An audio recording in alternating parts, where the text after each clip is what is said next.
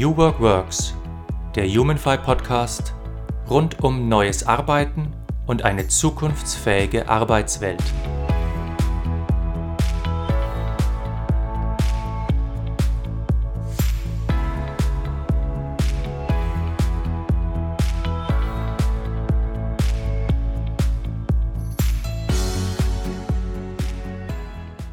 Hallo zu einer neuen Folge von New Work Works. Ich bin Markus Fäth und mein heutiger Gast ist Hendrik Epe. Hendrik, hallo. Hi Markus, freue mich hier zu sein. Grüß dich. Ähm, ich äh, wollte äh, kurz von dir wissen, genauso wie unsere Hörer, wer bist du und was magst du? äh, ja, manchmal stelle ich mir die Frage ja selber. wer, wer bin ich? Ähm, und wenn ja, wie viele? Und wenn ja, wie viele? Das sowieso, das, das, das kommt dann immer als, als Nachsatz quasi sofort dazu. Ähm, genau, vielleicht historisch betrachtet, äh, also ich habe ursprünglich mal soziale Arbeit studiert. Ähm, das ist jetzt schon beängstigende viele Jahre her. Äh, habe dann ähm, auch im Bereich der sozialen Arbeit gearbeitet, in der stationären Jugendhilfe, also mit männlichen Jugendlichen, ähm, männlichen erwachsenen Jugendlichen, also so zwischen oder bis 21 so ungefähr.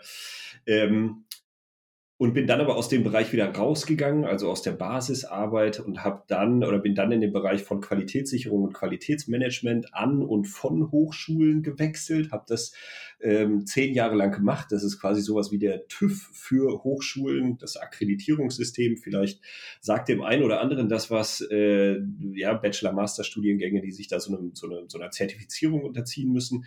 Da war ich sehr viel international unterwegs und das war irgendwann äh, schwierig mit meiner Familie zu vereinbaren. Also wir haben es gerade im Vorgespräch schon gehabt mit äh, drei Kindern und äh, genau Familie und allem drum und dran. War dann irgendwann klar, okay, ich muss mal wieder irgendwie ein bisschen äh, äh, heimischer werden sozusagen, weniger äh, unterwegs sein, habe dann äh, die Stelle gewechselt, bin an die katholische Hochschule in Freiburg gewechselt, da wo ich vorher auch soziale Arbeit studiert habe, habe da ein bisschen ähm, Forschungsmanagement gemacht, ähm, parallel einen Masterstudiengang Sozialmanagement, also äh, habe mich schon immer sozusagen für Organisationen und Organisationsentwicklung in diesem Bereich äh, äh interessiert und habe dann während dieser Stelle die irgendwann reduziert, äh, weil klar war, okay, das ist irgendwie nicht ganz so äh, perspektivisch sinnvoll, habe habe ähm, dann ja mit der Beratung von sozialen Einrichtungen begonnen, habe dazu aber auch schon vorher, also lange Jahre vorher schon einen Blog äh, betrieben, idquadrat.org,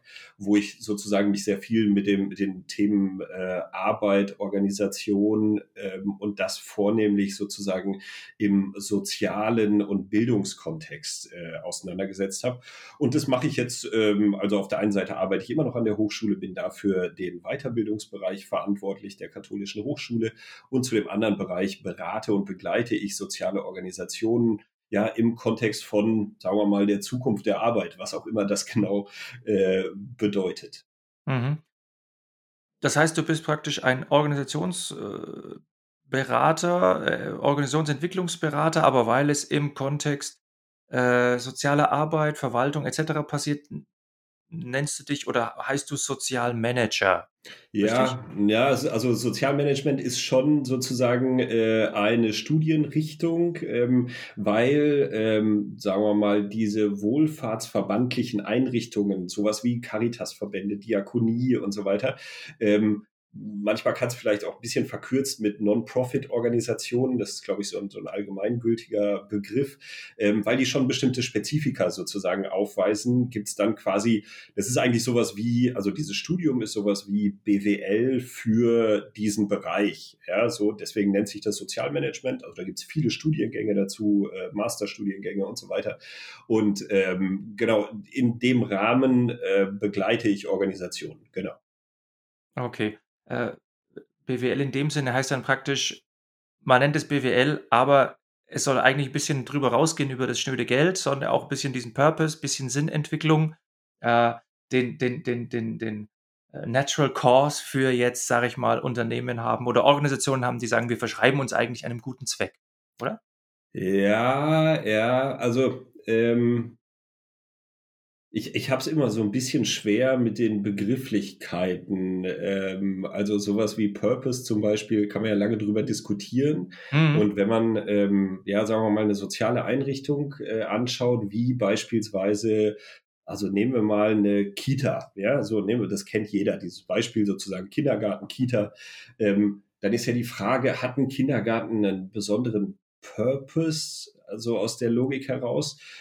Oder geht es eigentlich, oder sagen wir mal, ist, ist dieser Purpose sozusagen angelegt im, im Kern? Ja, also ist das was, was, äh, also sozusagen umgekehrt formuliert, ja, wo man irgendwie sagen würde, ähm, es geht auch um Geld, ja, nicht umgekehrt, es geht auch um Purpose, sondern es geht bei diesen Organisationen auch um die Finanzen, auch um das Management, auch um Controlling und so weiter. Und da ist halt die Frage da, also oder, oder eigentlich steht der, der äh, Purpose, wenn man den Begriff so nennen, äh, nehmen will, der steht eigentlich im Kern in diesen Organisationen. Mhm. Ist, das, ist das verständlich? Also so, was ich, ja. Ja, ja, also ich, ich höre da eine, eine, eine Zweiteilung raus. Also es gibt äh, provokant jetzt gesagt, es gibt so, so Organisationen, die formulieren keinen Purpose, weil sie keinen brauchen, weil der offensichtlich ist, ne, wie ein mhm. Kita oder äh, Müllabfuhr, hallo. Mhm. Also die brauchen kein Purpose-Statement. Und dann gibt es die anderen, die ein, ein Purpose-Statement formulieren, die aber tatsächlich dann etwas vielleicht so als Orientierung brauchen, weil der, der Sinn und Zweck vielleicht gar nicht so äh, offensichtlich ist und man dann ins Intellektuelle gehen muss und sagen, ja, pass auf, wir, wir konstruieren uns jetzt hier einen Purpose, weil äh, wir brauchen einen Kompass. Mhm. Ja, wobei, also äh, ich gucke immer gerne aus, aus äh, systemtheoretischer Perspektive auch auf die Organisationen und dann kommt man ja schon dahin, dass jedes System einen bestimmten Zweck braucht, um überhaupt existieren zu können. Also eine Organisation und egal welche, also äh, was weiß ich, der mittelständische metallverarbeitende Betrieb äh, hier um die Ecke, äh, der braucht ja sozusagen einen Zweck, ohne den er nicht existieren würde, weil wenn der nicht, wenn der nicht gegeben wäre, dieser Zweck sozusagen, wäre das System nicht da. Und dann würde ich schon sagen, ja, okay, eigentlich hat jedes existierende System einen bestimmten Zweck, für den es da ist. Und dieser Zweck geht immer über das reine Geldverdienen hinaus. Ja, also wenn die, was weiß ich, nehmen wir mal Konzern wie VW oder sowas, wenn die nicht ein oder bestimmte Probleme lösen würden mit ihren Produkten, die sie herstellen, dann wird es die Organisation nicht mehr geben. Ja, und da kommt natürlich dann dieser, dieser Geldaspekt sehr stark in den, Vorkur äh, in den, in den, in den äh, Fokus, also äh, sozusagen Shareholder Value zu generieren, um äh, das am Leben zu halten, so, so ein System. Aber wenn die wenn die Autos schlecht wären oder keiner Autos brauchen würde, sozusagen, dann könnten die noch so viel Purpose äh, formulieren, die, die würden trotzdem nicht mehr existieren. Also das mit dem äh, Purpose ist natürlich schon ein, ein Punkt. Um, nur, also ich grenze ja bei mir offene Tür, Türen ein von wegen Purpose, nur äh, weil du sagst, dass ein System ja immer einen Zweck verfolgt und aus diesem Zweck ergibt sich fast zwangsläufig dann ein Purpose, egal ob der jetzt ähm, offensiv formuliert ist oder nicht. Nur jetzt nach meinem Verständnis haben wir ja gerade oft jetzt in den Organisationen, jetzt nicht vielleicht nicht in den sozialen Organisationen, aber in den normalen Organisationen ja auch unter dem systemischen Aspekt äh, die Tatsache, dass ein großer Teil des Organisationszwecks ja daran besteht, einfach nur Geld zu verdienen. Also dass, äh, dass wir ja darüber weil, weil, ja, weil ja Geld äh, im Wirtschaftskontext die wichtigste Währung ist, mhm. würde ich immer sagen. Mhm. Und dass wir vielleicht bei dem ganzen äh, Purpose-Gedanken etwas äh, Künstliches draufsetzen, äh, um zu verschleiern, dass es uns eigentlich nur um Geld verdienen geht. Mhm. Weißt du, was ich meine? Ja. Ja, weil das sind ja auch so oft, äh, oft Diskussionen, wo ich das so unterschwellig spüre, ja? wenn ich mit Organisationen zu tun habe, die, da tut man sich dann sehr schwer zu sagen, ja, es gibt jetzt so etwas wie einen fast, fast schon philosophischen äh, Purpose. Äh, wir sind da eher praktisch unterwegs und ähm, unser Purpose ist, äh, Weltmarktführer zu sein. Das ja. ist jetzt der Purpose. Und also äh, es, es gibt irgendwo den Satz, ich bin nicht mehr sicher von wem, äh, das kann ich aber rauskriegen und schick dir den Link dann für die, für die Show Notes oder sowas, den Hinweis dazu.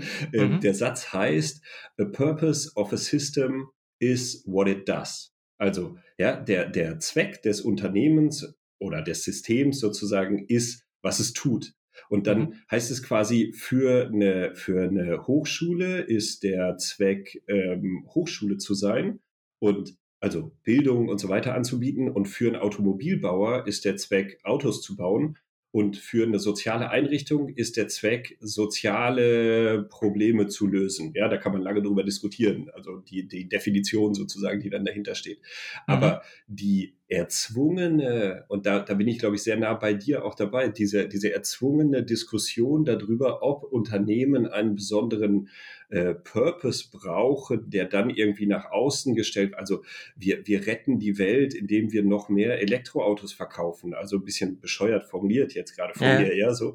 Ähm, das ist ja relativ hohl. Also, ja, muss man ja sagen, weil, weil dahinter steht ja immer sozusagen die Frage, ja, okay, die, die Mitarbeiterinnen und Mitarbeiter, die wollen Geld verdienen, um zu überleben. Äh, Das Unternehmen will Geld verdienen, um die Shareholder zu befriedigen ähm, und so weiter und so weiter. Also, ähm, und dann ehrlich zu sein und zu sagen, naja, wozu existiert denn unser Unternehmen und dahin zu kommen, naja, eigentlich existiert es erstmal dazu, um ähm, seinen Zweck zu erfüllen, ja, also sozusagen das zu tun, was, was wir tun, finde Mhm. ich dann irgendwie, ähm, sagen wir mal, vielleicht ehrlicher. Ja. Also, ich frage mich halt in letzter Zeit, ob, äh, wir einfach ein ja, wie soll ich das sagen, ein ein neurotisches Verhältnis zur Wirtschaft haben, ja? In in dem Sinne, dass Mhm. wir zwar jetzt die Wirtschaft brauchen und wir wollen sie auch, also, wir müssen uns ja mit mit Gütern versorgen und so weiter, ähm aber gleichzeitig das jetzt transzendieren wollen hin zu einem Sinn, hin zu einem Purpose, weil wir uns sonst das nicht eingestehen, dass da etwas ist, was einfach nach kapitalistischen Maßstäben funktioniert und Mhm. an dem wir bei dem wir ein Teil davon sind. Äh, und jetzt müssen wir uns, äh, irgendwie da rein integrieren mit persönlichen und und systemischen, äh, Sinnanteilen. Also, das Mhm. sind einfach nur so Gedanken, die ich mir so gerade mache, wobei ich ja ich bin ja auch ein Freund von von Sinnerfüllung oder auch von, äh, Sinn in der Arbeit. Ich bezeichne mich ja selber auch als Bergmannianer, ne? Fritjof Mhm. Bergmann, der Begründer von New Work. Das ist ja sein Satz: „Arbeit, die man wirklich, wirklich will.“ Mhm. Aber davon ist ja der organisationale Purpose ja noch mal abgetrennt. Mhm. Ja, also, äh, ich glaube, ich bin da sehr nah bei dir. Also, diese Diskussion da drum also, weil du New Work genannt hast, gerade als Begriff, den eben auf der einen Seite aus 'ner, äh, Bergmannschen Perspektive sozusagen zu betrachten, der ja überhaupt gar nicht über Organisationen gesprochen hat, sondern der der das das Lohnarbeitssystem radikal verändern wollte, ja, so. Und auf der anderen Seite das, was, äh, sagen wir mal, landläufig unter New Work verstanden wird, äh, diese Purpose-Diskussion und, äh, der Versuch, in ein System Sinn zu geben, obwohl das eher aufgesetzt wirkt sozusagen, ja, da dazwischen zu unterscheiden und da auch also, das das finde ich ja schon völlig okay. Ähm, also, so so sozusagen, ähm, da ist nichts Verwerfliches dran, ähm, wirtschaftlich zu agieren. Man kann über Kapitalismus streiten und so weiter und so weiter. Also, macht das Sinn und müssen wir weg vom Kapitalismus kommen? Aber wenn wir diese Systeme haben, die wir da haben, dann müssen wir sie sozusagen, äh, oder dann dann stellt sich die Frage, wie es gelingt, möglichst zeitgemäße Organisationen zu entwickeln. Ähm, das hat dann viel mit Selbstbestimmung und Freiheit und so weiter und so weiter zu tun, also verschiedene Werthaltungen, die dahinter sind. Aber es ist schon okay zu sagen, naja, aber trotzdem bleiben die Organisationen ja die Organisationen, die sie sind. Und da müssen wir nicht irgendwie was Unehrliches so zu, also was, was vielleicht, vielleicht ist es sogar ehrlich gemeint und vielleicht ist es auch irgendwie, äh, hat es einen, hat's einen schönen Anstrich sozusagen, irgendwie, der da irgendwie mit reinkommt. Aber im Kern eigentlich zu sagen, ja, also ein Automobilbauer bleibt halt ein Automobilbauer erstmal, ja, und das ist Mhm. völlig okay, so. Wenn wir jetzt noch mal bei New Work bleiben, Mhm. von wovon, äh, Purpose oder ich sage mal, die Sinnentwicklung ja 'n Teil ist. Kannst du vielleicht noch mal aus deiner Sicht was dazu sagen? Was bedeutet denn New Work jetzt vor allem im sozialen Kontext oder Mhm. im Non-Profit-Kontext? Und was ist vielleicht hier anders als bei normalen Organisationen? Mhm. Ähm es gibt eine Definition der sozialen Arbeit. Also das ist gar nicht so einfach, das herzuleiten und so weiter. Was ist soziale Arbeit? Und das eine internationale Definition, die von verschiedenen Fachgesellschaften und so weiter und so weiter erarbeitet wurde. Und da steht drin, dass sich soziale Arbeit darum kümmert, die Autonomie und die Selbstbestimmung von Menschen zu fördern und Gesellschaft im Wandel mitzugestalten. Mhm. Ja, also das steht in dieser Definition drin. Und dann ähm, ist ja so die Frage von dem, was du auch gerade gesagt hast, ja, die Arbeit zu tun, die man wirklich, wirklich tun will, als sozusagen Kern der, der Aussage von, von Bergmann, dann geht es ja auch ganz stark darum. Also es geht ganz stark darum zu sagen, ähm, was ist denn meine Autonomie in dieser Gesellschaft, meine Selbstbestimmung, sozusagen, um das zu finden, was ich wirklich, wirklich tun will. Und damit ist für mich, also aus diesen beiden Perspektiven heraus, ist für mich die Verknüpfung sehr naheliegend zu sagen, eigentlich sind soziale Einrichtungen, soziale Organisationen, Wohlfahrtsverbände, sagen wir mal, eigentlich optimal geeignet dafür, sozusagen New Work Organisationen zu werden. Ja, mhm. ich betone dieses eigentlich äh, am Anfang, äh, weil ähm, sagen wir mal, Strukturen und Prozesse und Arbeitsweisen dahinter und äh, die Arbeit in den Organisationen als Mitarbeiterinnen und Mitarbeiter oftmals davon leider immer noch relativ weit entfernt sind. Ja, also das, was wir postulieren als Selbstbestimmung und Autonomie und wir begleiten die Menschen dahin. Dafür gibt es spannende Methoden, Empowerment und so weiter das leben wir in den Organisationen oftmals noch nicht, obwohl es eigentlich im Kern angelegt ist. Und das, glaube ich, ist das Besondere von sozialen Organisationen ähm, im Gegensatz zu, was weiß ich, sagen wir mal, normalen privatwirtschaftlichen Unternehmen, die ja nicht darauf angelegt sind, Autonomie und Selbstbestimmung schon in ihrem, in ihrem Kern sozusagen zu, zu formulieren. Und das, mhm. finde ich, macht die, macht die Besonderheit aus dabei. Also was für mich jetzt da wieder sofort äh, äh, spannend ist, äh, ich kann das nachvollziehen, was du sagst, äh, aber der, der, der Rest der Gesellschaft sieht das ja, glaube ich, nicht so, ne? Weil wie anders ist es zu erklären, dass obwohl jetzt jeder, äh, ich nenne es mir wieder diesen, diesen Purpose haben will, obwohl mhm. jetzt jeder drauf aus ist zu sagen, ja, ich möchte mich verwirklichen in der Arbeit, ist es ja nicht so, dass man den Branchen oder den Organisationen aus der sozialen Arbeit wahnsinnig viel Respekt entgegenbringen würde. Ja? Also mhm gucken wir uns die Pflege an, äh, mhm. gucken wir uns die Kitas an, gucken wir uns die Bildung insgesamt mhm. an. Gut, für die Ärzte und Pfleger haben wir jetzt geklatscht in den Krankenhäusern, ja. das war ja lieb und nett. Klatschen immer wichtig, ja. Klatschen, super wichtig, ja, ganz toll. Äh, aber mehr Geld kriegen sie deswegen meistens auch nicht. Mhm. Also das wäre jetzt für mich so ein ganz natürlicher Move einer Gesellschaft, die sagt, sie möchte jetzt in diese Sinnrichtung gehen, in diese Purpose-Richtung, zu sagen, welche Organisationen können mir oder können uns denn etwas darüber erzählen? Und wie du ganz richtig sagst, die sozialen Organisationen, die das eigentlich im Kern in sich tragen, die kommen einem da gar nicht äh, mhm. aufs Tablett. Also da mhm. wird gar nicht hingewiesen. Also woran, woran liegt das? Ähm, ich glaube, es sind mehrere Faktoren, die da zusammenkommen. Auf der einen Seite ähm, sind soziale Organisationen nicht gut darin, das, was sie tun, gut nach außen darzustellen. Das ist ein bisschen pauschal formuliert. Also man muss natürlich immer Unterschiede machen. Es gibt auch soziale Einrichtungen, die das super gut können. Aber sagen wir mal sowas wie politische Kommunikation, also Kommunikation, die einen bestimmten Zweck verfolgt, das können soziale Einrichtungen, haben die nicht gelernt sozusagen. Also äh, es gibt ja diesen berühmten Satz, tue Gutes und rede darüber. Ähm, viele Organisationen, die tun Gutes, die können aber nicht darüber reden. Das finde ich der erste Punkt, also zu sagen, ähm, wie kann es gelingen, besser nach außen darzustellen, was in diesem Kontext tatsächlich passiert. Warum können Sie es nicht? Ich glaube wirklich, dass das nie äh, oder dass das in der, in der Ausbildung von sozialen Berufen, also von Erziehern, Heilpädagogen, Sozialarbeiterinnen und so weiter und so weiter, dass das in deren Pflegekräften, dass das in deren Ausbildung überhaupt gar keine Rolle spielt. Also mhm. es geht im Kern darum, Menschen zu helfen. Deswegen treten ja auch die Leute an in dem, also das ist sozusagen äh, eine, eine berufliche Identität, die die Menschen mitbringen. Ähm, ich will meinem Gegenüber helfen, in welcher Weise auch immer. Drogenberatung, Kita, Kindererziehung, Pflege und so weiter und so weiter.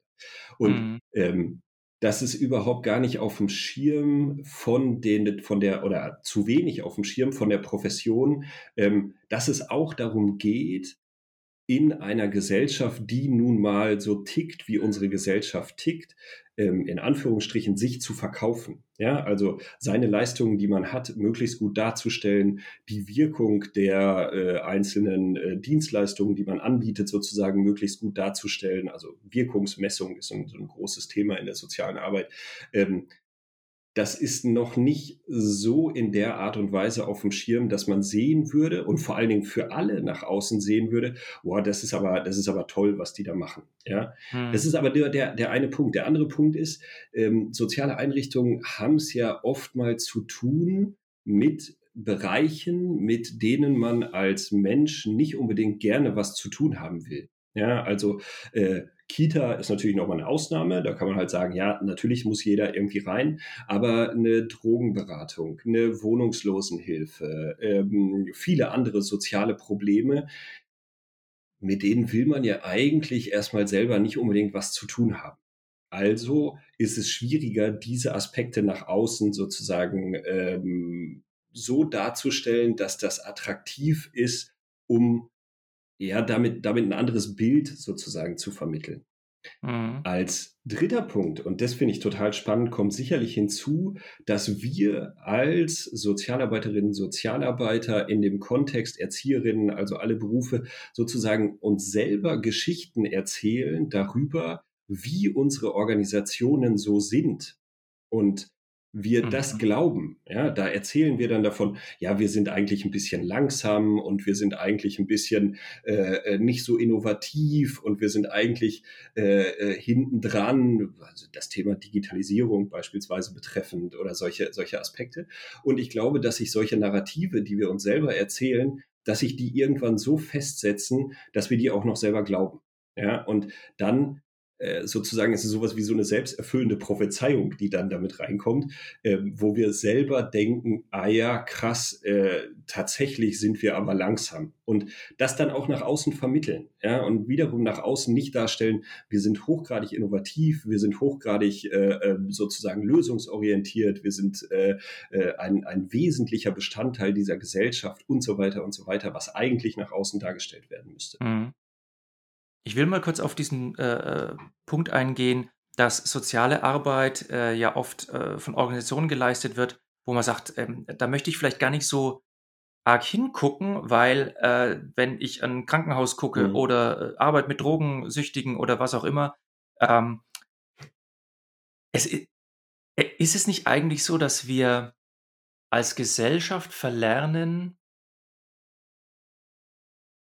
auf die wichtigen Dinge des Lebens hinzuschauen. Also, dass wir eigentlich dadurch, dass wir das als als Gesellschaft so tun, dass wir diese Organisationen weniger wahrnehmen, weniger wertschätzen, dass wir die eher ausblenden, dass wir uns teilweise auch vom vom Leben wieder entfernen. Mhm. Ich habe letztens mit einem mit 'nem befreundeten, äh, evangelischen Pfarrer gesprochen und der hat gesagt: „Markus, ich verfolge diese ganze Corona-Diskussion und, äh, wer stirbt und wer ist die Risikogruppe und so und ich bin ja auch dafür, dass man ganz, ganz viel Leben schützt, aber was ich vermisse, hat er zu mir gesagt, Markus, was, was ich vermisse, ist, ist eine Debatte über die Endlichkeit, mhm. ja, dass der, dass der Tod zum Leben dazugehört, mhm. ja, ohne jetzt da irgendwas beschönigen zu wollen oder so. Oder auch der Steinmeier hat jetzt gesagt, wir sollen hier, äh, was weiß ich, Kerzen ins Fenster stellen äh, für die Toten und wir brauchen eine Trauerfeier. Das ist mit den Kerzen ein bisschen nach hinten losgegangen. Äh, aber äh, auch in, in anderen Aspekten, mhm. zum Beispiel äh, wenn wir uns anschauen, wie Alltagsgegenstände designt werden mhm. oder wie gebaut wird. Es wird alles viel glatter, es wird viel Glas, es wird viel Spiegelung, es wird, also da ist nichts mehr griffig, es äh, nichts drückt mehr, stinkt mehr, ist zum Anfassen. Also mhm. das ist jetzt vielleicht ein bisschen weit ausgeholt, aber in dieser, in diesen Dingen von sozialer Arbeit stecken natürlich auch die negativen Seiten des Lebens drin, mhm. das Leid und die Krankheit und das Alter und der Tod.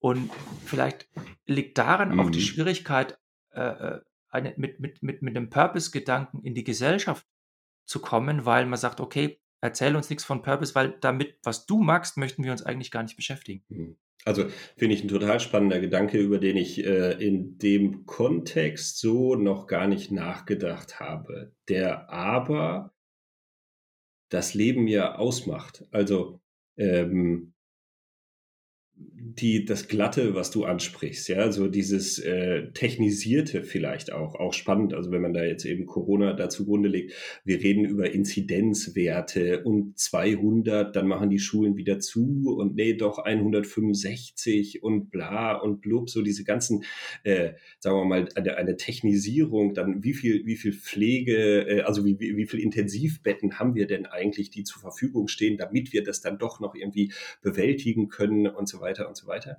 Und auf der anderen Seite steht sowas, und das hat auch irgendein Politiker, äh, äh, Bundespräsident, glaube ich, gesagt, äh, die Würde in den Blick zu nehmen. Also die Würde des Menschen ähm, vor ähm, die Frage nach Leben und Tod zu stellen, weil ja auch in Würde zu sterben ein spannender Aspekt ist. Und wenn man sich mit Pflegekräften unterhält, ich habe das gerade am Anfang oder in der, in der Mitte der, der Pandemie, also diese erste Welle, ähm, März, April, Mai sozusagen äh, 2020, wo wirklich ja Pflegeheime zugemacht wurden, so dass niemand von außen mehr rein ist und niemand mehr von innen raus ist sozusagen.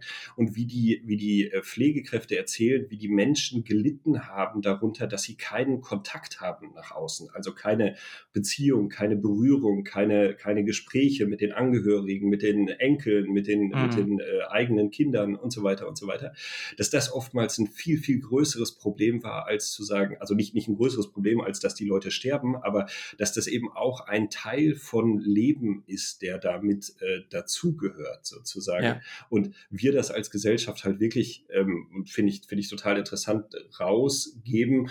Ähm, das ist ein Punkt, da können wir sozusagen weiter dran denken. Warum werden Menschen in diesem Bereich so schlecht bezahlt? Also ist tatsächlich ja immer noch so. Also Gehälter von Erzieherinnen und äh, Pflegekräften und so weiter äh, ist immer noch eine, eine, Katastrophe, wenn man die vergleicht zu, zu anderen äh, ähm, Gehältern, vor allen Dingen aber auch äh, im Vergleich zu deren gesellschaftlicher Wirkung.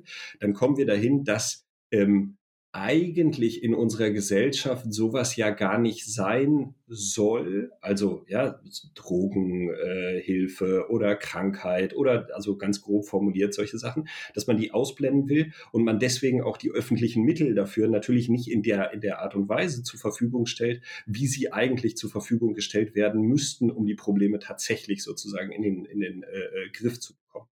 Und mhm. ja, dadurch hat man sozusagen so eine, so eine Schleife, äh, in die man dann reinkommt. Es wird weniger bezahlt, dafür hat man mehr Probleme und so weiter und so weiter.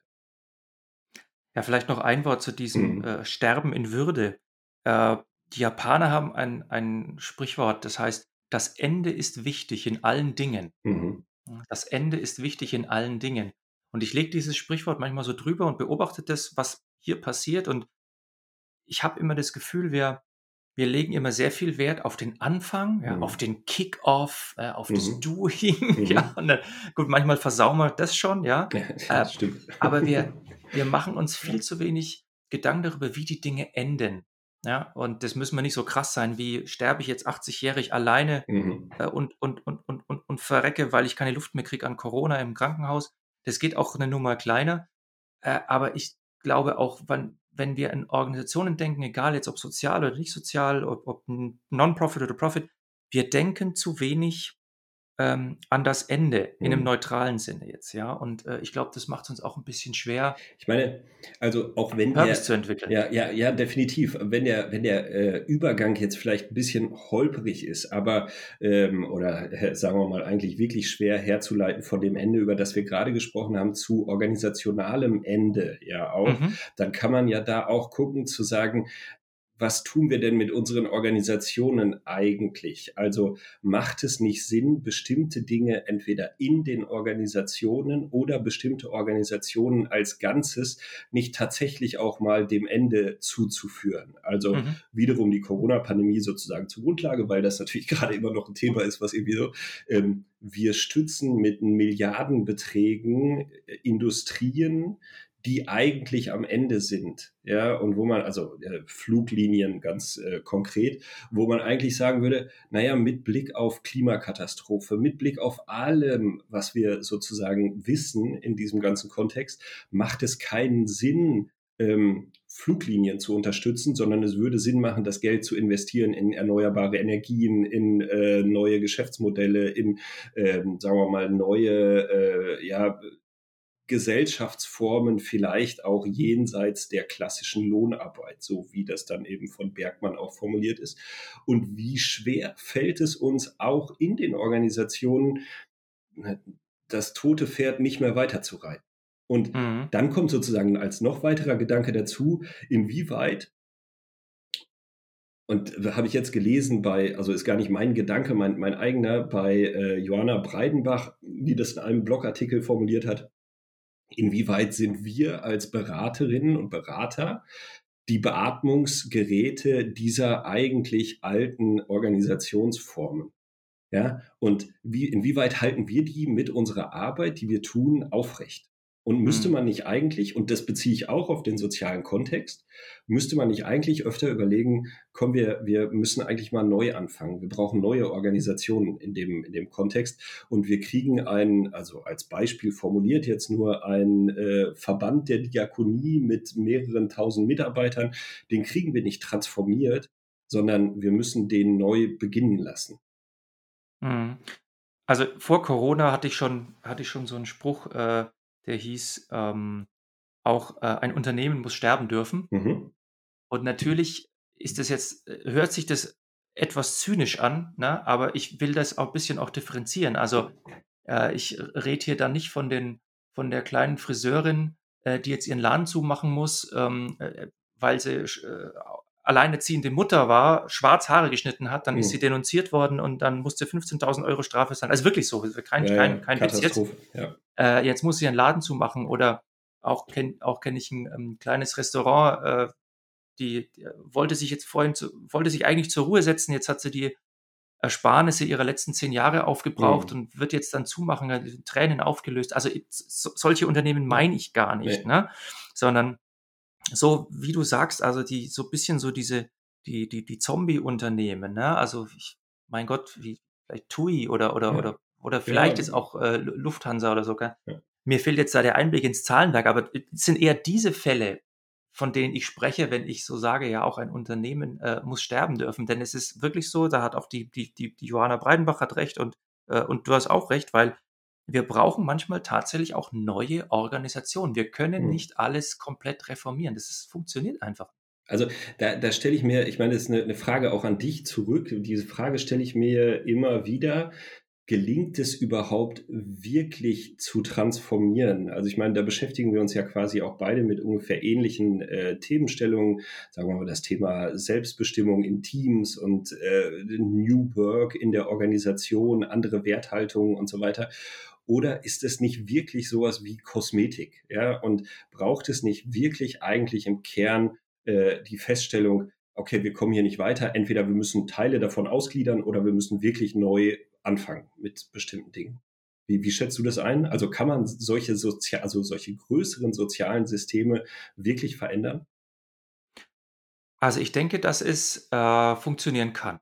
Also zum Beispiel äh, als, als es Nokia noch gut ging, oder mhm. die haben ja mit, die haben ja mit Reifen angefangen, ne? Ja. Dann kamen irgendwann Telefone dazu und irgendwann Ausrüstung und so weiter. Gut, irgendwann haben sie den Dreh verschlafen, aber Nokia ist es ein, zwei, dreimal gelungen, tatsächlich sich zu transformieren, zu sagen, wir gehen jetzt ganz neues Geschäftsmodell, wir gehen jetzt da ganz neu rein. Aber wo, nur weil es wirkliche Probleme gab, oder? Also Exakt. Es muss sozusagen ein echtes Problem geben und wenn dieses echte Problem da ist, dann gibt es eine Veränderung. Ganz exakt. Und zwar, äh, es ist so, ich habe mich mal mit, mit Evolution beschäftigt. Ich habe mal eine Analogie gemacht zwischen, zwischen der biologischen Evolution und der Evolution in Organisationen. Und da habe ich zum Beispiel mal aufgedröselt, wie viel Energie man braucht für die unterschiedlichen Arten von Transformation oder Evolution. Mhm. Ja, es gibt ja unterschiedliche Dinge, die du machen kannst. Du kannst äh, äh, dich in, in einem Muster anpassen oder du kannst ein Muster verändern oder du kannst ein Muster brechen. Und Musterbruch ist das mit dem meisten Aufwand, wo mhm. du praktisch diese echte sogenannte Disruption. Ja, aber ich erlebe viele Organisationen, äh, die sagen, wir wollen uns verändern, wir wollen eine Transformation, aber die eigentlich, äh, die das gar nicht abschätzen können, was das bedeutet und die dann sich auch als transformationsresistent erweisen. Mhm, ja. Ja, oder wirklich überhaupt gar keine, gar keine Notwendigkeit da drin sehen. Und also ich versuche das sozusagen wieder auch auf meine Systeme zu übertragen. Viele von den sozialen Einrichtungen, die darüber reden, sich ändern zu wollen, weil sie feststellen, dass es schwieriger wird, hängen aber äh, in Anführungsstrichen am Tropf externer Finanzierungsgeber, also der Leistungsträger, das sind Kommunen oder Krankenkassen oder sonst irgendwas, weil das Klientel, also die Kundinnen und Kunden sozusagen, wenn man das so will, ist ein schwieriger Begriff in dem Fall, die mhm. zahlen ja nicht selber. Ja? Also de, de, der Kita-Platz wird ja nicht selber bezahlt, genauso wie, wie der Pflegeplatz nicht selber bezahlt wird und man damit sozusagen nicht in dieser, in dieser Kundensituation ist, sondern sozusagen von extern finanziert wird. Und dadurch halten sich diese Systeme sozusagen am Laufen und haben eigentlich gar nicht den, den Veränderungsdruck, der notwendig wäre, also das wirkliche Problem, was notwendig wäre, um sich tatsächlich zu transformieren, sondern man kann eigentlich immer noch das alte Spiel weiterspielen, vielleicht ein bisschen neu, ähm, ja, weiß nicht, angestrichen oder, oder aufgehübscht, äh, ja, so. Aber in diesen Organ, also bis hin zum Schulsystem und so weiter, kann man ja lange, lange irgendwie viele, viele Beispiele für finden, zu sagen, okay, wir wollen uns wirklich ändern, ja, warum denn? Also was, was ist denn der Antrieb dafür? Und dann bleiben wir eben auf dem, ja, sagen wir mal sozusagen Status quo, den wir eigentlich haben, aber ein bisschen netter. Mhm. Das ist übrigens der nächste interessante Widerspruch, den wir haben in der Wirtschaft. Ne? Wir akzeptieren, dass das Geld äh, ein wichtiger Faktor in der Wirtschaft ist, aber gleichzeitig, so wie du das schilderst, äh, nehme ich das auch wahr, nämlich dass eigentlich ein, ein Missverhältnis herrscht zwischen der Verantwortungsübernahme und den Geldquellen. Ja, mhm. also deswegen ist auch in einem Konzern, äh, ich bin zwar ein Manager und äh, ich, sogar wenn ich ein CEO bin, äh, dann werde ich eigentlich auch nur als Angestellter bezahlt. Ich riskiere ja nicht mein eigenes mhm. Geld. Ja? Also der Imbissbudenbetreiber oder die Friseurin, die riskiert ihr eigenes Geld. Die hat ein ganz anderes Geldbewusstsein, mhm. sage ich mal, als, als der CEO.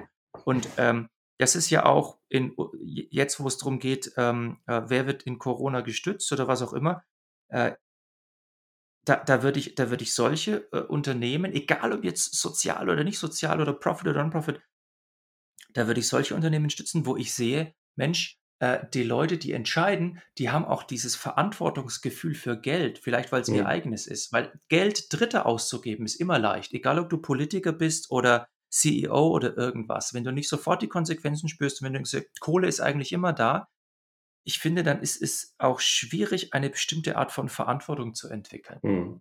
Also ähm, bin ich voll bei dir, wobei, also einschränkend, ähm, die Frage ja ist, ab, also, äh, ab welchem Zeitpunkt braucht es sozusagen Organisationen, die mehr äh, oder die aufgrund welcher Gründe auch immer ähm, Leistungen bereitstellen, ohne sozusagen Gelder, eigenes Geld dafür in die, in die Hand zu nehmen. Also um das konkret zu machen, inwieweit kann äh, soziale Arbeit unternehmerisch sein? Das geht so lange wie ähm, in einer, also wie, wie ich sozusagen damit ein gutes Geschäftsmodell fahren kann. Das ist aber in verschiedenen Bereichen der sozialen Arbeit wirklich schwierig. Also ich glaube, dass man beispielsweise Kitas ähm, oder den Bildungssektor insgesamt relativ also bis zu bestimmten, also bis zu einer gewissen Grenze und so weiter auch gut privatisieren kann. Das geht aber beispielsweise im Bereich von Wohnungslosenhilfe, Drogenhilfe und so weiter und so weiter sehr, also in den, in den sozusagen wirklich schwierigen Bereichen der sozialen Arbeit nur ganz, ganz schwierig. Ähm, also anderes, äh, da wieder den, den Schwenk sozusagen andere Richtung zu machen. Es gibt ja viele Sozialunternehmerinnen und Unternehmer, Social Entrepreneurship, was da sozusagen irgendwie mit, mit rein spielt. Und wenn man sich die Geschäftsmodelle von diesen Sozialunternehmerinnen anguckt, dann kümmern die sich vornehmlich um ähm, Probleme unserer Gesellschaft, die nicht die wirklich ich nehme nehm das vor, also nicht die wirklich dreckigen Probleme sozusagen jetzt sind, ja, also das äh, äh, auf der Straße, Wohnungslosenhilfe und so weiter. Da kümmern sich wenige von diesen, von diesen Einrichtungen äh, drum, sondern die sind dann eben in einem ja eben gemeinnützig sozusagen. Und mhm. da in diesem gemeinnützigen Bereich haben wir dann aber eben das Problem, dass das Unternehmertum, was dann ja da mit reinspielt, also äh, Skin in the Game sozusagen, dass das wenig ausgeprägt ist. Und da ist die Frage, wie könnte man da sozusagen beides schaffen, auf der einen Seite sozusagen das Unternehmertum zu stärken, wo ich, wo ich voll dabei bin zu sagen, okay, erst dann kann ich auch wirklich die Verantwortung dafür übernehmen und äh, so wie du auch sagst, dann die, die entsprechende Förderung sozusagen auch dafür kriegen, auch in so einer Krise, wie sie jetzt da ist. Und gleichzeitig aber auch diese hm, sagen wir mal, solidarischen oder gemeinschaftlichen Aufgaben äh, erfüllen. Und das, glaube ich, ist noch so eine Lücke, die wir, die wir in unserem System haben. Mhm. Also nur damit man uns nicht falsch versteht, ich bin jetzt kein Freund von Privatisierung. Ne? Mhm. Also wenn man sagt, Krankenhäuser zu privatisieren oder, oder, oder Kitas zu privatisieren, überhaupt nicht. Mhm. Äh, man kann ja auch äh, Verantwortung schärfen, zum Beispiel, indem man sagt, was sind denn eigentlich unsere äh, Erfolgsmessungen? Was mhm. sind denn unsere Evaluationsergebnisse oder Erfolge? Ne? Also mhm.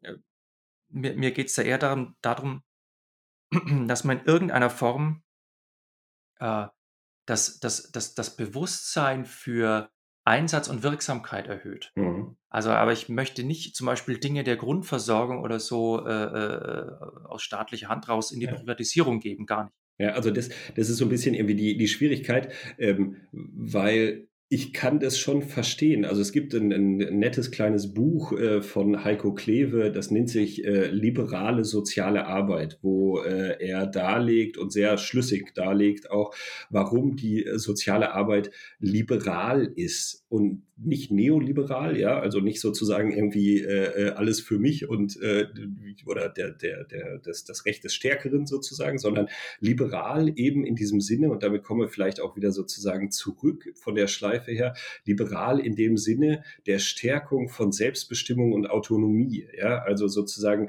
ähm, wie gelingt es, dass jeder in unserer Gesellschaft selbstbestimmt handeln kann.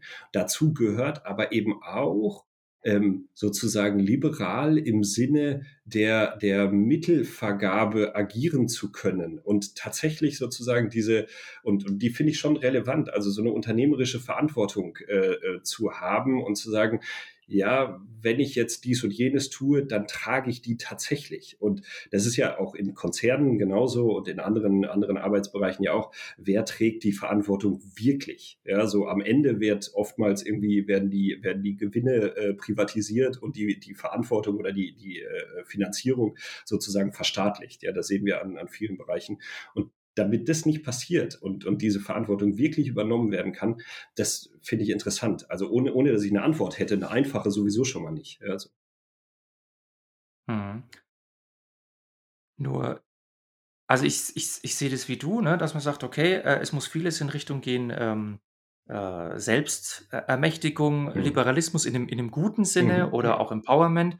Aber ich frage mich inzwischen ernsthaft, ob äh, jetzt gerade wir Deutschen überhaupt mental äh, dazu fähig sind oder willens sind, uns darauf einzulassen. Also ich höre zum Beispiel jetzt im Corona-Management, ich höre immer diese Umfragen, ja 70 Prozent, ja, die finden das jetzt mal gut, dass wir eingesperrt werden und ein Viertel sind die noch gar nicht scharf genug, die Maßnahmen.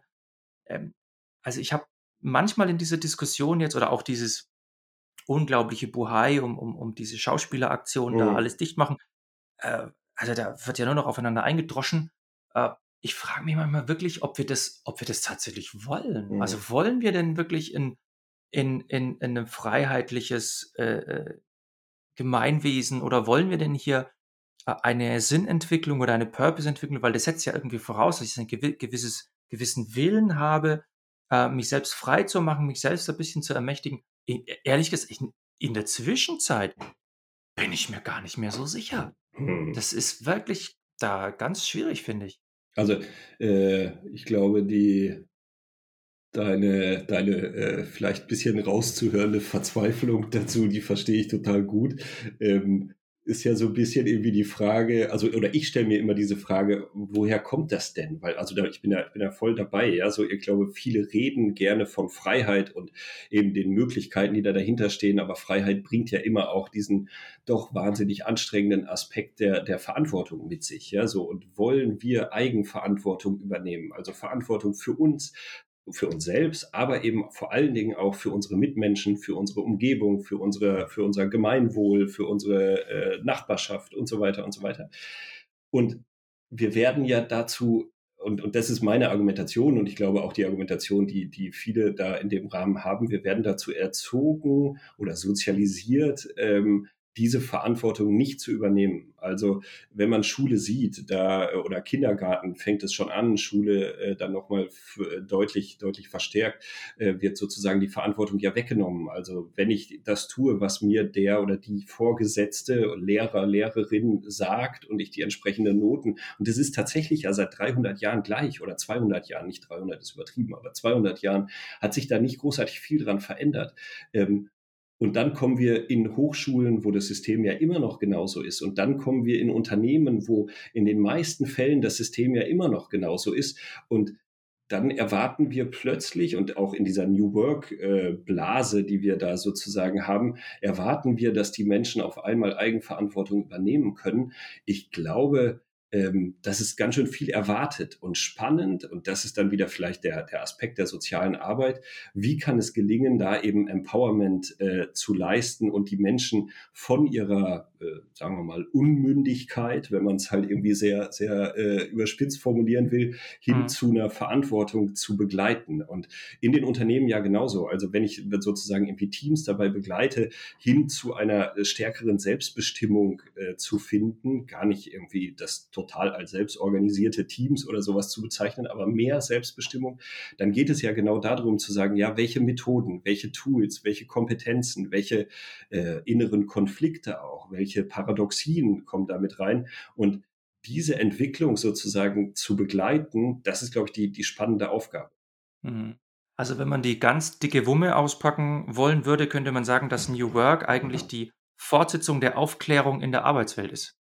Ja, ja, genau. Also im, im Grunde genommen, aber also verstanden vor allen Dingen dann wieder, weil du das eben schon angesprochen hast, aus der Perspektive von Bergmann. Ja, also das, was er ja sagt, ist ja eben nicht zu sagen, ähm, ja, die Organisationen anders zu gestalten und wir brauchen jetzt halt hier mehr, was weiß ich, äh, Purpose oder sonst irgendwas, was man da halt irgendwie in den Organisationen finden will, sondern er bezieht es ja in den Teilen sehr, sehr stark auf den Menschen selber. Also das zu finden, was man wirklich, wirklich tun will, heißt ja diesen Suchprozess, der da dahinter steht, ähm, aktiv zu gestalten, sozusagen. Ja, also wirklich auf die Suche danach zu gehen und das beschreibt er in seinen Büchern äh, äh, sehr äh, ausführlich, dass er sagt, okay, wir können nicht davon ausgehen, dass die Menschen das sozusagen äh, verinnerlicht haben und sagen, ja, voll, voll super, ich weiß genau, was ich machen will und ich nehme alle Risiken auf mich und ich bin total frei und äh, sozusagen irgendwie unterwegs,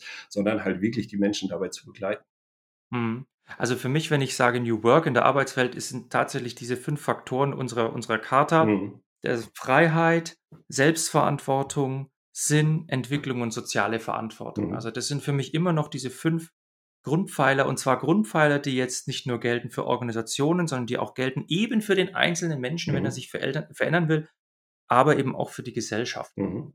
Also ja. äh, ich habe irgendwo äh, ein Zitat, äh, ich weiß gar nicht von Förster und Kreuz, aber wahrscheinlich kommt es auch nochmal irgendwo anders her, äh, dass ich immer im Hinterkopf habe, ähm, wo drin steht oder was heißt, Angst ist der Preis der Freiheit. Ja, also sozusagen, ich muss mich überwinden, um Freiheit leben zu können. Ich muss sozusagen Schritte gehen, die, die vorher nicht da sind. Und die sind ja bei allen von den Werten, die in der, in der Charta bei euch drinstehen, ja auch gegeben. Also was, was heißt äh, Selbstbestimmung, was heißt äh, sozusagen soziale Verantwortung zu übernehmen. Das sind ja alles Fragen, die man sich selbst stellen muss, um um diese, um diese Schritte zu gehen, die, die immer schwierig sozusagen sind, die nicht irgendwie, das, sind keine, keine einfachen Pillepalle-Wege, die einem irgendwie vorgeebnet sind, sondern die sind gegebenenfalls dann auch gegen die Gesellschaft oder gegen den Mainstream gerichtet und dann zu sagen, ja, ich gehe meinen Weg trotzdem in dieser, in, in, in verschiedenen Fragen, das kostet ja wahnsinnig viel Kraft und, und muss man sich trauen, sozusagen, ja, diesen Mut äh, zu haben. Ja, aber vor allem, wenn Angst des, der, der Gegenspieler von Freiheit ist oder wenn Angst das Gift für Freiheit ist, dann werden wir ja gerade mit Gift vollgepumpt. Ja? Also habe ich ja. den Eindruck, wir werden ja in der Corona-Diskussion vollgepumpt mit Angst. Und ähm, da wird es natürlich schwierig, in jeder Form Freiheit zu entwickeln. Mhm. Äh, also auch na, jetzt nicht nur in der Arbeitswelt, sondern auch als, als, als denkender, mündiger Mensch, ähm, ist man da meiner Meinung nach schon mal in der Gefahr zu sagen, oh jawohl, jetzt habe ich lieber Angst, äh, bevor ich meine Freiheit nutze. Das Mhm. ist meine ganz persönliche Meinung. Mhm. Also äh, auch da, wenn wir uns die Kinder angucken, ähm, diese Aussagen dazu, ähm, ja, für die Kinder ist das doch gar nicht so schlimm, die machen das doch mit, also sagen wir mal, Testung in der Schule. Ja, so irgendwie. Da kann man jetzt auch sagen, ja, das muss aber sein, weil Ausbruch und so weiter, überhaupt gar keine Frage. Ähm, Kinder machen aber alles mit, was Erwachsene sozusagen ihnen vorgeben, aber sie lernen ja daraus sozusagen, was das für ihr Leben bedeutet. Und da bin ich dann bei dir und sage, sie wachsen in, in vielen Teilen in der jetzigen Zeit extrem in der, in der großen Angst auf, ja, der Angst gegenüber den Großeltern, der Angst gegenüber den Eltern, der Angst selber infiziert zu sein mit einem Virus, den sie überhaupt gar nicht verstehen und der Angst äh, sozusagen schambehaftet dann auch noch äh, sozusagen im Klassenverbund ähm, äh, einer, einer positiven Testung sozusagen ausgesetzt zu sein und dann zu sagen, ja, okay, jetzt, jetzt muss ich das aushalten sozusagen. Und dann kann ich schon sagen, ja, da bin ich schon sehr nah bei dir, was du gerade sagst und, und sag, ja, okay, da, da wachsen wir schon sehr, sehr ängstlich auf. Dazu kommen aber dann weg von Corona, also das ganz kurz nur noch, ähm, ohne zu sagen, dass die Testungen sinnlos sind. Überhaupt nicht. Ja, so irgendwie, das hat das eine mit dem anderen erstmal gar nichts zu tun, sondern die machen sozusagen aus unserer jetzigen Perspektive, machen die total Sinn, weil wir nichts anderes haben, sozusagen, um die, um die Pandemie einzudämmen und um das Gesundheitssystem zu schützen. Das ist überhaupt gar keine Frage. Aber die anderen Sachen, unabhängig von, von Pandemie-Zeiten, ähm, sind wir ja auch äh, drauf, oder auf dem, auf dem Weg, ähm, zunehmend angstbehafteter unterwegs zu sein. Also ganz überspitzt formuliert, früher gab es gar keine Anschnallgurte in Autos und wir sind trotzdem mit Autos durch die Gegend gefahren. Äh, die Kinder haben auf der Straße gespielt. Ich kann mich noch daran erinnern, wie ich halt quasi als Kind schon äh, von mor oder von mittags, wenn ich aus der Schule da war, halb zwei bis abends bis um halb sieben. Bei uns hat es dann immer geläutet, ein kleines sauerländisches Dorf, wo ich herkomme, wo die, wo die, wo die Kirche geläutet hat. Das war um halb sieben. Bis dahin wussten meine Eltern nicht, wo ich bin. Ja, also der, der, ich hatte kein Handy, wo man das irgendwie nachverfolgen konnte. Ähm, andere Sachen mit, mit 15, also meine, meine älteste Tochter ist 15, mit 15 bin ich das erste Mal mit ein paar Kumpels mit, einem, mit so einem Wochenendticket äh, an, die, an die Nordsee gefahren. Das sind von uns aus mal eben irgendwie, weiß nicht, acht, neun Stunden Zugfahrt und da haben wir eine, eine, eine Woche Campingurlaub gemacht.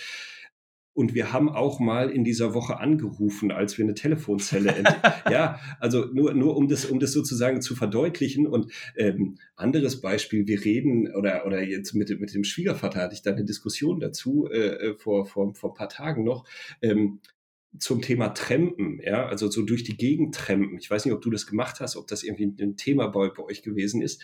Ähm, wir, wir haben das relativ viel gemacht und er sagt, ja, aber heute kann man das doch nicht mehr machen, das ist doch alles viel zu gefährlich. Und wenn man sich Statistiken anguckt, also tatsächlich sozusagen Fakten zugrunde legt, dann leben wir in der sichersten Welt, die man, oder Gesellschaft zumindest bei uns, in der man leben kann. Und trotzdem sozusagen haben wir ein Gefühl permanent von Angst. Und das ist mhm. doch total spannend. Ja, also wie, warum leben wir so, obwohl wir eigentlich keine Angst haben müssten? Ich will noch mal kurz zurück einen Bogen schlagen. Ja. Und zwar, äh, wenn du sagst, dein, dein Gebiet sind die sozialen Organisationen, sind Non-Profits und so weiter. Was würdest du denn jetzt unsere äh, Regierung im Corona-Management aus deiner Erfahrung mit sozialen Organisationen auf den Weg geben? Also was geht in diesen Organisationen vor, wo du sagst, da könnte man sich, wenn man jetzt in so einer Krise, in so einem, in so einem Bereich, wo es wirklich wichtig ist, wenn man da agieren sollte, was könnte man denn da tun oder wie könnte man die, die, die Sache vorwärts bringen? Hast du da einen hm. Tipp? Ähm, ja, äh, also an die Regierung gerichtet wäre mein erster Rat, äh, lasst bloß die Finger von Kürzungen in diesem Sozialbereich. Also das ist das, was gerade passiert. Das ist genauso wie der Kulturbereich. Das sind leider die, leider die ersten Bereiche, die äh, von Kürzungen betroffen sind, weil natürlich der äh, Staat da am meisten Geld reinsteckt. Also es sind externe Gelder, ja. Also wie gesagt, der, der Drogensüchtige oder die Drogensüchtige kann ihre Therapie Therapie erstmal nicht selber aus eigener Tasche bezahlen. Deswegen wird sie von extern finanziert, meistens dann eben öffentliche Gelder, Steuergelder und so weiter. Jetzt brechen die Steuergelder weg aufgrund von fehlenden Gewerbeeinnahmen und so weiter. Und das, was passiert ist, dass viele Leistungen ähm, gekürzt werden äh, von, äh, von den Kommunen und, und von öffentlichen, äh, äh von, von den Kostenträgern und davon die Finger zu lassen. Also äh, das ist total absurd, ja, wo wir auf der einen Seite eben, das hast du eben am Anfang angesprochen, klatschen und Merci-Schokolade verteilen sozusagen, ja, irgendwie in dem Bereich. Da fangen wir an zu kürzen. Das sehen wir jetzt, äh, liegt schon auf der Hand sozusagen. Die ersten Bescheide sozusagen treffen bei den, äh, bei den Einrichtungen ein. Das ist der, der erste Punkt. Der zweite Punkt ist vielleicht ähm, genau das Gegenteil, also zu schauen, wie kann eine sinnvolle Investition in diesen Bereich aussehen. Ähm, das geht ein bisschen dahin in die Frage, welche Berufe und welche Tätigkeiten haben den meisten Mehrwert für eine Gesellschaft? Wie, äh, wie unsere Gesellschaft. Ja?